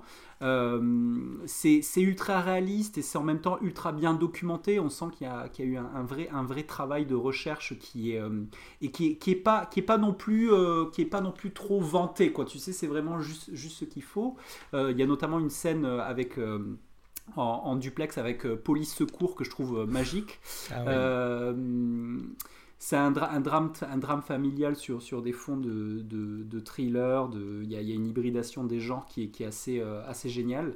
J'ai comme toi adoré la scène d'ouverture de, de cette audience de conciliation qu'il y a dans le, dans le bureau du juge et elle est, elle est d'autant plus magique qu'elle ne sert pas juste à, euh, à, planter le décor, elle sert aussi, comme tu l'as dit, moi j'ai vu un autre tour de, force en fait, c'est euh, sur euh, la, perception qu'on a de ces personnages. Parce qu'en fait, là, où c'est génial, c'est que quand cette scène commence, on, nous présente ce couple, donc avec, un, un, ar- un archétype assez connu, à savoir une, femme qui, subit les violences de son mari. Donc le mari est violent. Euh, donc la question qui se pose, c'est est-ce que le mari va avoir le droit de, euh, de voir ses enfants?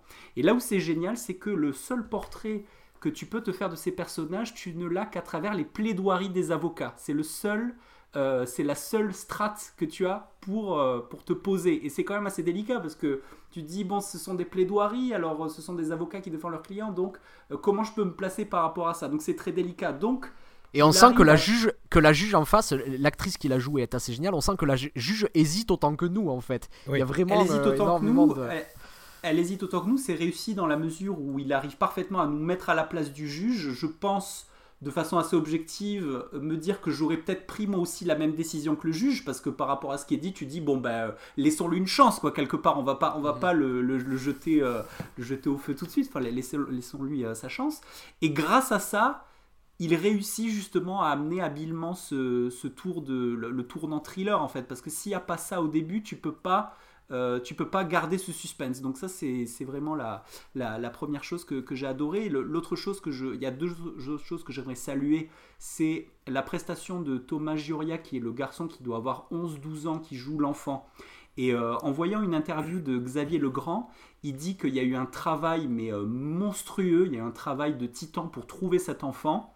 Et, euh, et lui-même se disait, en fait, je ne trouverai pas un enfant qui peut jouer ce rôle, c'est pas possible en fait. C'est-à-dire que c'est tellement, c'est tellement stratosphérique en termes d'émotion que et de subtilité dans les émotions à chaque fois. Voilà. Et un travail, il y a même un travail sur la respiration du, de l'enfant. C'est à ce point-là que, ça, que ça sonne vrai en fait, euh, sur, sur ces choses-là. Et euh, il, dit, il dit que ce qui a joué euh, sur le choix de cet enfant, c'est qu'il avait des capacités, de, une sensibilité sensorielle extraordinaire, et qu'il réagissait très bien au bruit et que ça s'en ressentait vachement sur son visage, donc ça, c'était, ça se voit très bien.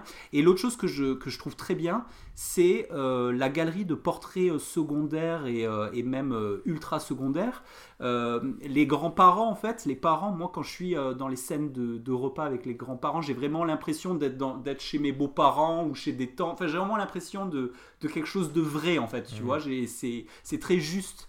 le portrait de la, de la sœur de Léa, du personnage de Léa, Léa, Drucker est très bien aussi. Et en fait, ça sert aussi à ce, cette ambition du film qui est en fait d'essayer de montrer la violence psychologique, les violences conjugales comme quelque chose que tu vois à l'extérieur et qui, et qui va en fait euh, contaminer la famille parce que quand tu as un problème de, de, qui se passe comme ça, c'est tout le monde qui est touché et je trouve que c'est très bien fait. On voit très bien les conséquences de ça sur tout le monde. Mais il y a, parce que ce, ce qui est très malin aussi sur l'effet que tu vois ça, donne sur le, sur le spectateur, ça, c'est que euh, donc on va voir des scènes mais vraiment de, de pure pur polar, quoi, des, euh, des scènes de suspense incroyables et dont l'effet est euh, mais multiplié par 10 justement par cet effet de réel qui est apporté par le. Parce que souvent dans les, dans les polars, surtout dans un polar de ce genre, moi ça m'a fait penser à un film comme La, Nuit du Chasseur, tu vois, avec le Robert Mitchum comme ça, comme l'incarnation du mal qui, remonte, qui rôde autour, il y a, y a quelque chose de ça. Mais Qu'est-ce qui se passe en fait si je prends ces, archétypes comme ça, cette figure du monstre, mais que je l'ancre dans quelque chose de tellement réel que euh, je suis, on, est complètement déstabilisé par ce truc de, vraiment se dire j'ai vraiment l'impression que cette chose arrive quoi. Et euh, et puis, et puis en plus, on ne rentre jamais vraiment là où c'est très malin. Il euh, y, y, a des clins d'œil qui sont faits par rapport à ça à la, à la, fin du film sur la, la position de toi que tu, de, que tu, dois avoir en tant que spectateur. C'est que on ne, on ne, cède jamais à cette tentation de rentrer vraiment dans la psychologie des personnages. On reste vraiment très en retrait tout le temps. On reste vraiment. Euh, c'est le troisième œil, c'est vraiment cette troisième personne qui est vraiment assise et qui regarde. Il y a, des, il y a, y a un, un, temps assez ouf qui se passe dans la voiture du père, dans ce kangou, qui sont des scènes mais qui est d'une oppression mais euh, sans nom quoi. Euh, ça me permet de dire aussi que c'est un il n'y a jamais de scène en fait plus ou moins euh, contemplative sur la psychologie de tel personnage. Et chaque scène entre deux personnages ont, ont, affaire à une action précise, c'est-à-dire qu'on doit faire ça pour aller là-bas, pour faire ceci. Et donc euh, tu vois juste leur, euh, le côté comportemental. Et tu dois te faire une idée euh, dessus. Et à tel point où même la, la mère, en fait, tu, tu sais pas ce qu'elle vit, ce qu'elle pense, etc. Juste, tu, la avec, vois. Avec, avec, à, ce propos, des, des, scènes assez terribles, ça me fait penser une de ces scènes de voiture où, à un moment donné, le, le, gamin a peur de son père et se barre. Alors pareil, c'est réminiscent de, de scènes qu'on a pu voir au cinéma, tu vois, le gamin qui, qui, qui échappe au monstre. Mais ce qui est terrible là, c'est que le monstre, c'est son père il est perdu au milieu de nulle part et il est obligé de retourner vers son père parce qu'il a la voiture et il va le ramener chez lui quoi. Et ça hmm. donne des situations euh, ahurissantes je trouve quoi. C'est. Euh, mais, mais, malgré tout, euh, même si ce même si ce père est quand même, c'est quand c'est ça reste le, côté la figure monstrueuse, la la, la, la, prouesse du film. C'est que pendant très longtemps, et c'est volontairement fait sur le personnage de Léa Drucker qui est très, très introverti par, par la, la, violence qu'elle subit, donc qui, qui dégage très peu, ben, en fait, la plupart du temps dans le film, t'as quand même, moi, en tant que spectateur, j'ai envie de lui donner une chance à ce père. tu vois, j'ai envie de dire, mais euh, ah quelque part, t'as envie de lui donner une chance. Pendant toute la première partie du film, effectivement, euh, bah, c'est parce que c'est là où c'est bien fait. D'ailleurs, moi, je, quand j'étais allé voir le film, je savais pas du tout que c'était un thriller. Moi, vraiment, je me suis dit, c'est drame social euh, à, mort. Et il y a ces petites scènes de tension qui commencent à arriver et qui vont vers le thriller. Et Et en fait, c'est a posteriori, je me rends compte, c'est pas des, scènes de tension, mais c'est aussi des petites, euh, des, petites astuces aussi de mise en scène. Le coup du bip de la ceinture de sécurité qui revient à chaque fois, c'est d'une intelligence rare parce qu'en fait, on veut te dire que le moment stressant va arriver à un certain moment. Et, euh, et le fait d'arriver petit à petit vers, euh, vers le Denis Ménochet qui, qui a l'air d'un ours. Alors voilà, il y a la dualité du truc. Alors ça peut être un bon nounours, tu vois, où, tu dis, ah mais en fait il est incompris, euh, je sais pas ce qui se passe. Et il y a une grande, enfin une scène qui je trouve euh, fait totalement basculer euh, le tout. où vraiment tu as envie de dire, non mais là je peux même plus lui donner quoi que ce soit comme rédemption. C'est le moment où il la prend dans ses bras vous, voyez, vous voyez ou pas cette scène quand il rentre dans l'appartement En fait, je vois, je vois, parfaitement. Je pouvais lui trouver des excuses. C'est très beau parce que même à tout moment. Euh, et quand il arrive, voilà cette scène. Dis-moi.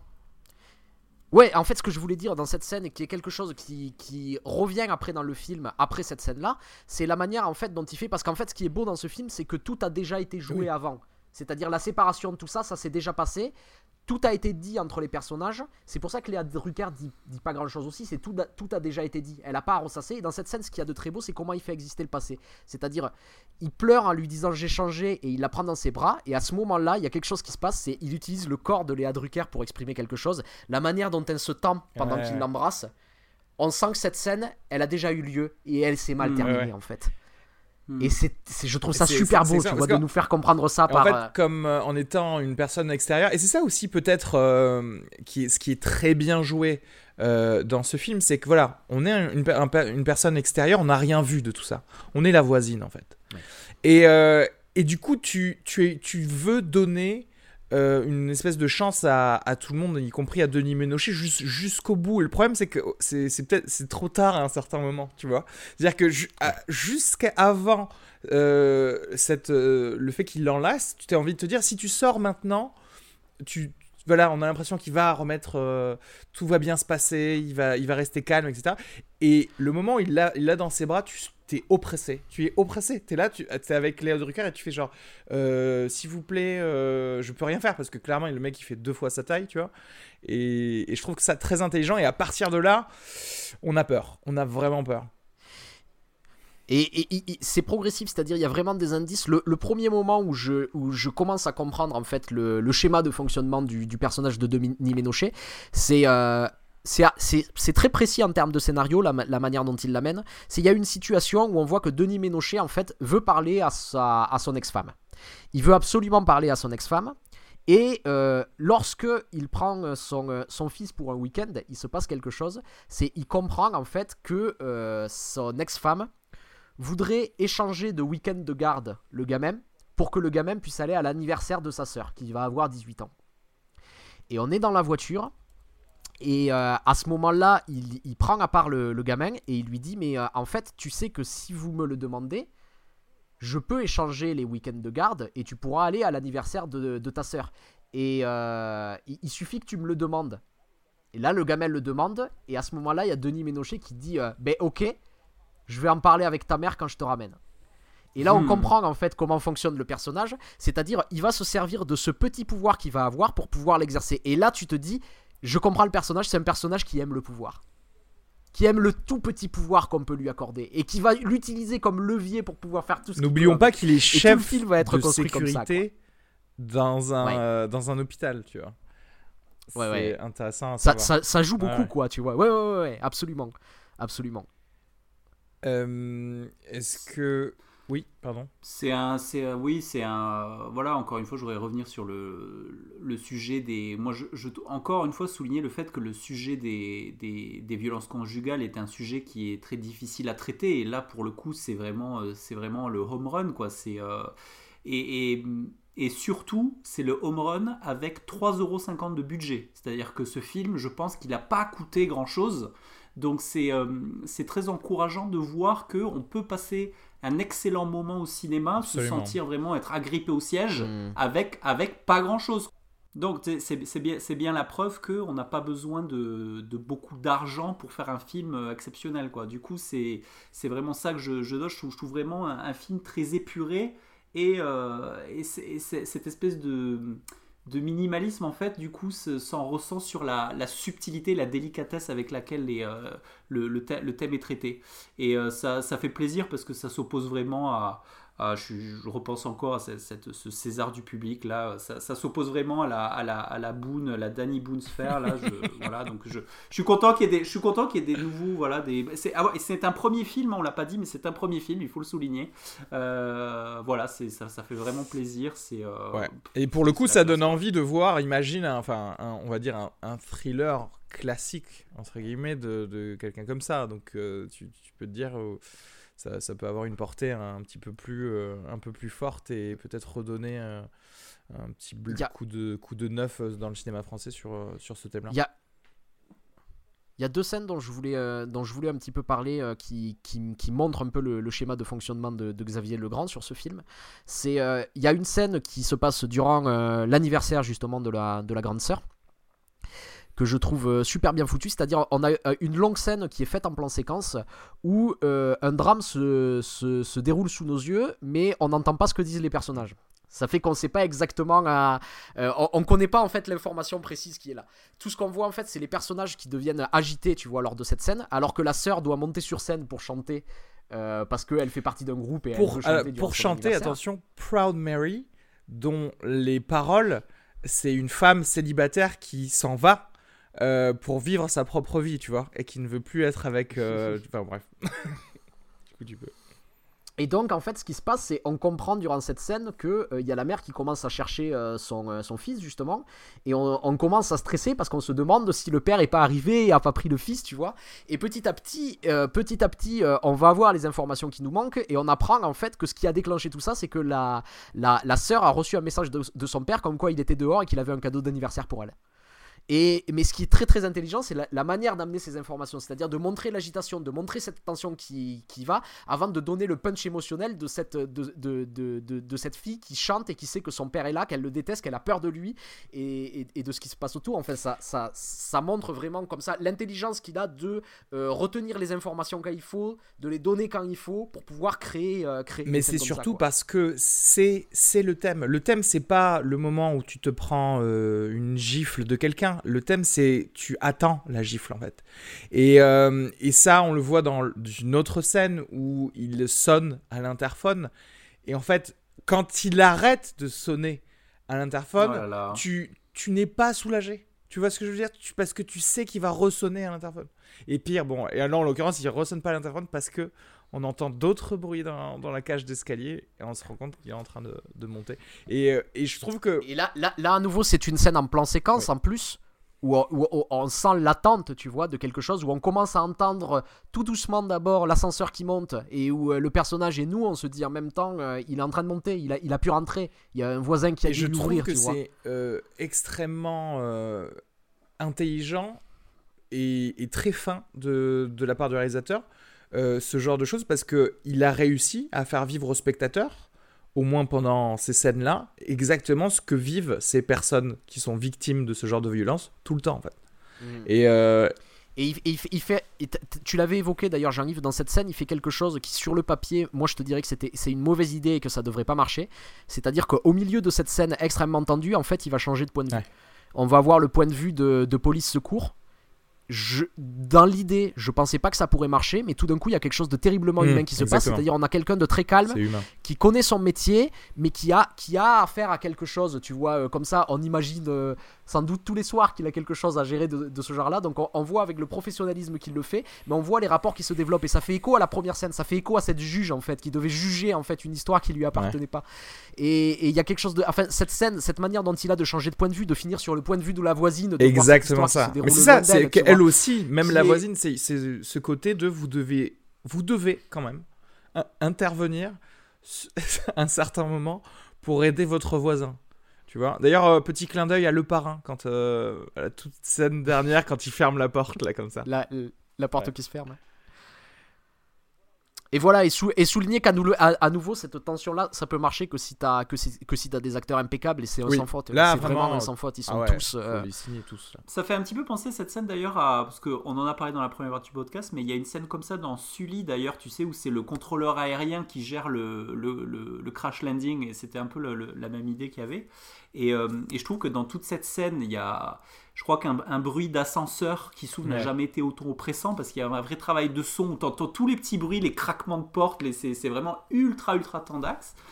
Et. euh, il y a même il y a une esthétisation de la vulnérabilité dans cette scène qui, je trouve, est à, à glacer le sang parce que il y a tout- tous les, toutes les, tous les remparts qu'il y a entre Ouais. lui et elle, en fait, finalement, même si c'est du dur, ben, ça apparaît comme du papier, en fait. Tu sais qu'il va tout casser, tu vois. Et à chaque fois qu'il y a un verrou qui est fermé, euh, tu te dis, mais non, elle n'est pas en sécurité. C'est les- les trois petits cochons, qui- en fait. Qui sonne creux. Tu sais que ça va arriver à un certain moment. Voilà, c'est ça. Et euh, il y, a une espèce de montée en puissance qui est, euh, complètement exacerbée par le, rapport qu'il a avec ce mec de police secours qui, comme tu dis, est très professionnel. Et, je pense il y a, quand même un petit message politique aussi, j'ai l'impression là-dedans, parce que clairement, euh, tu vois, on est, dans, une période qui où la, police en France se sent, se sent mal aimée, se, sent, se sent délaissée, etc. Mais là, je trouve qu'il y a vraiment un truc où on dit, ben voilà, il y a, il y a, il y a quand même des gens pour t'aider il y a quand même des gens pour t'aider tu vois parce que c'est quand même ultra clair les gens arrivent c'est c'est voilà on- il y a des gens pour t'aider et c'est euh, et jusqu'à Et la sur ce que vois, t'attends, le parce que ce qui, ce qui se passe, c'est qu'on on sait que les flics arrivent, mais on sait pas quand.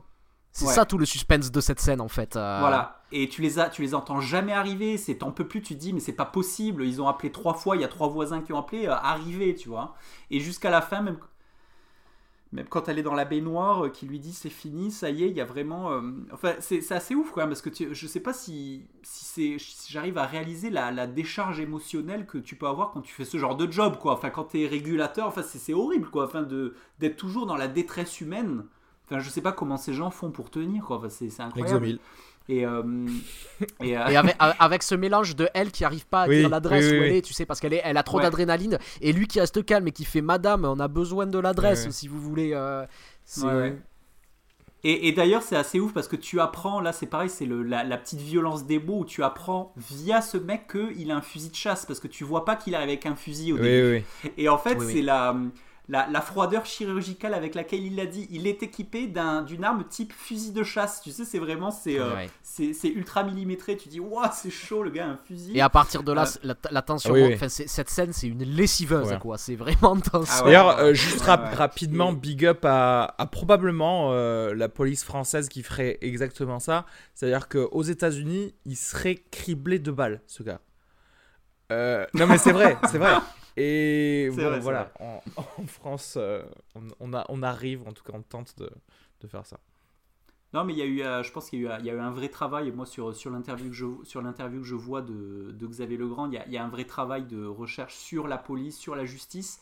Il dit d'ailleurs qu'il y y a une vraie violence qui est, euh, qui est, qui est décrite aussi dans, dans cette scène d'ouverture, parce qu'il explique que, que quand il assiste, euh, il a assisté à plein d'au- d'audiences de conciliation comme ça, et il dit, euh, donc tu, parlais de l'image de la lessiveuse, il dit, mais les gens, c'est la violence du blabla, c'est interminable, c'est ultra, euh, ultra formaté par le mot, et les gens sont écrasés par ça, par ce blabla interminable judiciaire de, euh, euh, de, de cette finalité euh, familiale, en fait. Et, voilà, je trouve qu'il y, a- aussi, cette violence-là est aussi bien palpable au tout début. Il y a, il y a une espèce de, formatage qui est, qui est écrasant, quoi.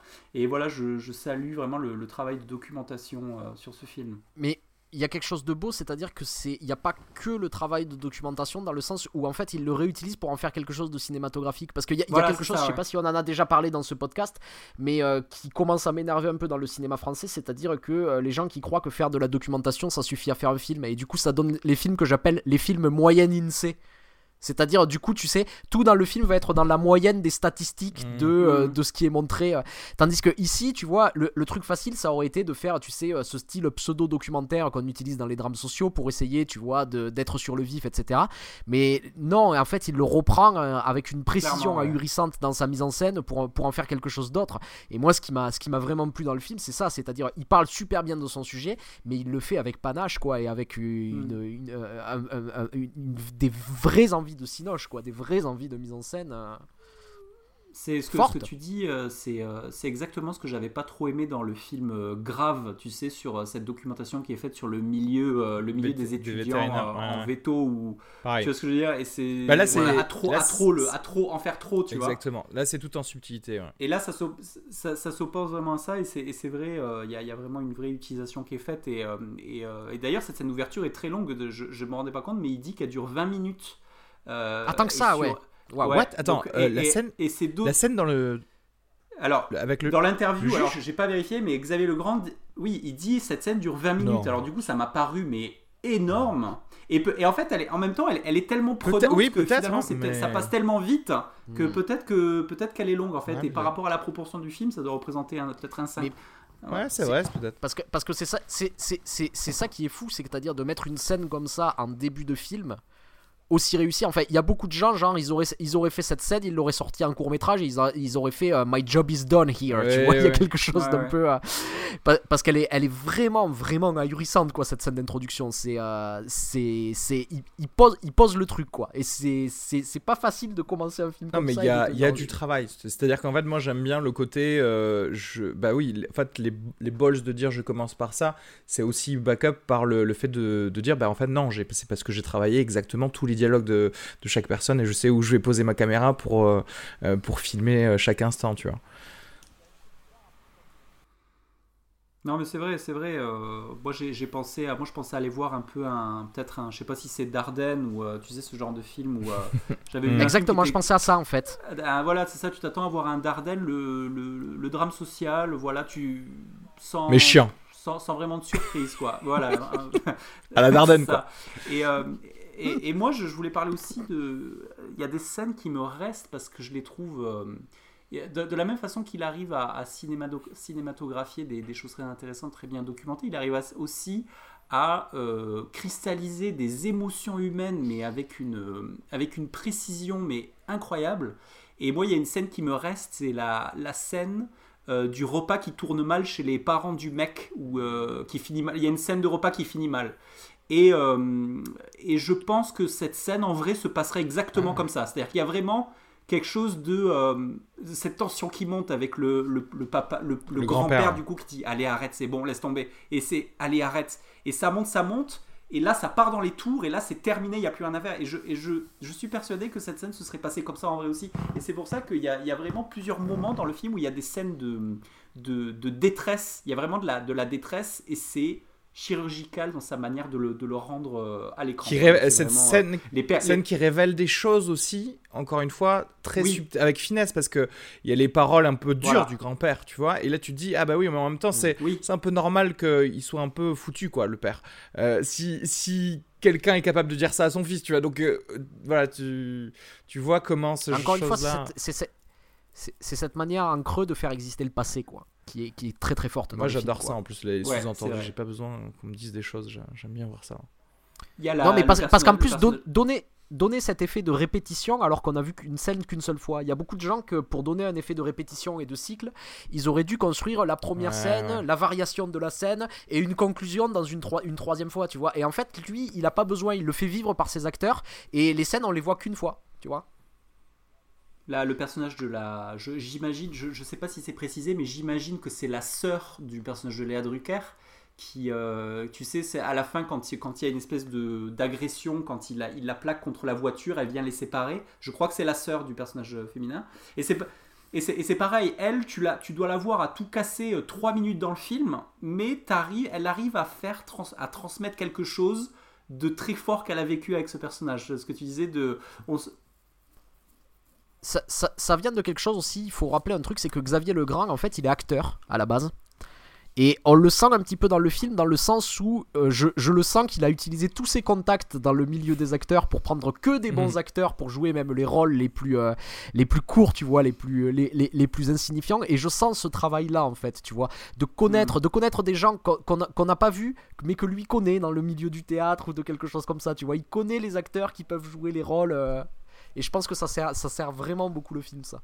Hmm. Non mais, non mais c'est vrai, euh, euh, les, les- les- tous les personnages secondaires sont, euh, sont vraiment exceptionnels. Il y a, il y a- ça, ça- ça rejoint un peu ce que, ce que, ce que je disais tout à, tout à l'heure sur, sur le casting qui est fait. Ça, ça s'explique très bien par ce que tu dis, c'est qu'il y a, il y, a, il y a quelque chose de... il y, a, il y a un perfectionnisme, on, sent- on sentait chez le gars cette espèce de perfectionnisme à chercher l'acteur parfait, tu vois, il y avait vraiment un, Hmm. un souci, un souci du détail euh, vraiment, euh, vraiment très fort chez lui.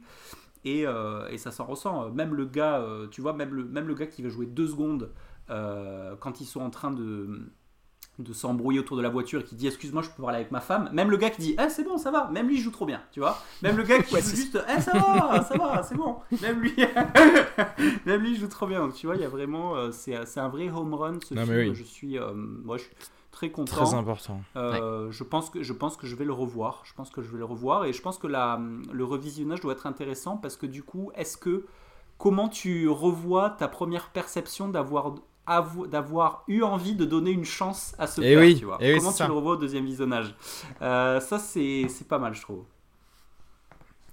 En tout cas, j'aime bien parce que souvent, euh, bon, ça, ça a été un peu une surprise pour nous trois ce film, et c'est vrai que ce genre de film, généralement, on n'en parle pas dans le podcast parce qu'on n'anticipe pas euh, que le film va être bien et que du coup, on doit faire Parce une qu'on est émission trop sur ça. Non, mais tu vois ce que je veux cynique et on est trop blasé par la vie. Exactement. Et, et, et, et, là, on a fait un peu, euh, on a fait un peu la cellule de crise, cellule d'urgence. Vite, il faut aller euh, voir ce euh, film.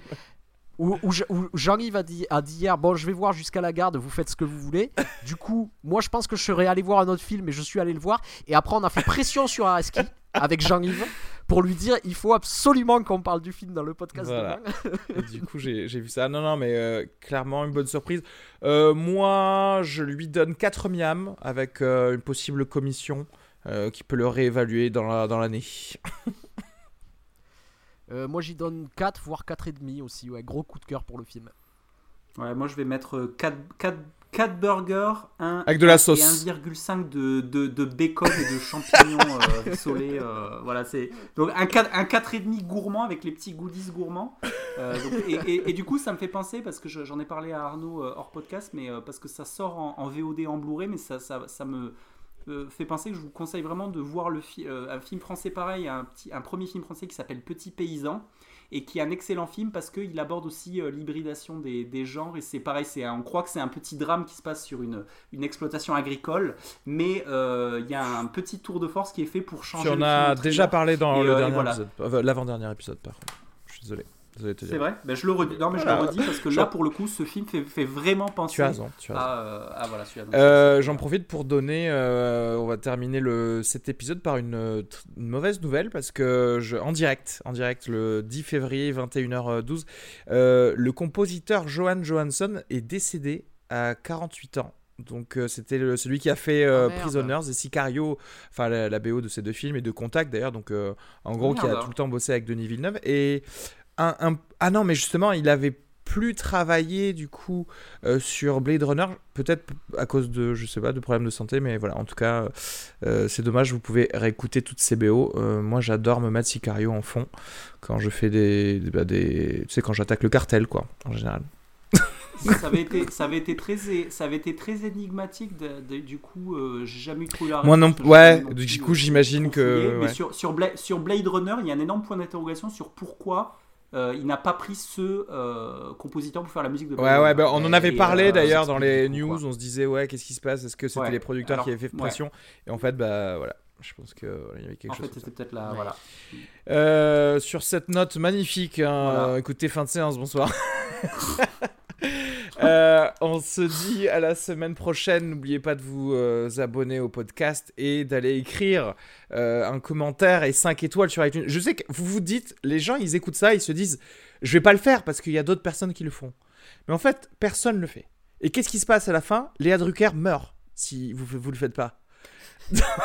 Donc, vous allez Et écrire. passer à côté euh, d'avoir peut-être du super merchandising, puisque on, est toujours dans les tuyaux de mettre des mugs fin de séance avec les personnages de fin de séance avec leur, euh, leur punchline. Donc voilà, allez mettre des avis sur iTunes et vous aurez peut-être un superbe mug. Moi je dis, moi je dis à, à, à 40 critiques iTunes, je commence à, à créer les, le merchandising. Avec les t-shirts et tout ça. Ça y est. Ça y est, c'est décidé, vous l'avez écouté ici. C'est dit, c'est acté, c'est acté, vous êtes témoin. C'est loin. Allez, très bien. Plus que 18 du coup, allez-y. Bon allez, bisous à tous, à la prochaine. Bye. Botox Cosmetic, out of botulinum toxin A, FDA approved for over 20 years. So, talk to your specialist to see if Botox Cosmetic is right for you. For full prescribing information, including boxed warning, visit BotoxCosmetic.com or call 877-351-0300. Remember to ask for Botox Cosmetic by name. To see for yourself and learn more, visit BotoxCosmetic.com. That's BotoxCosmetic.com.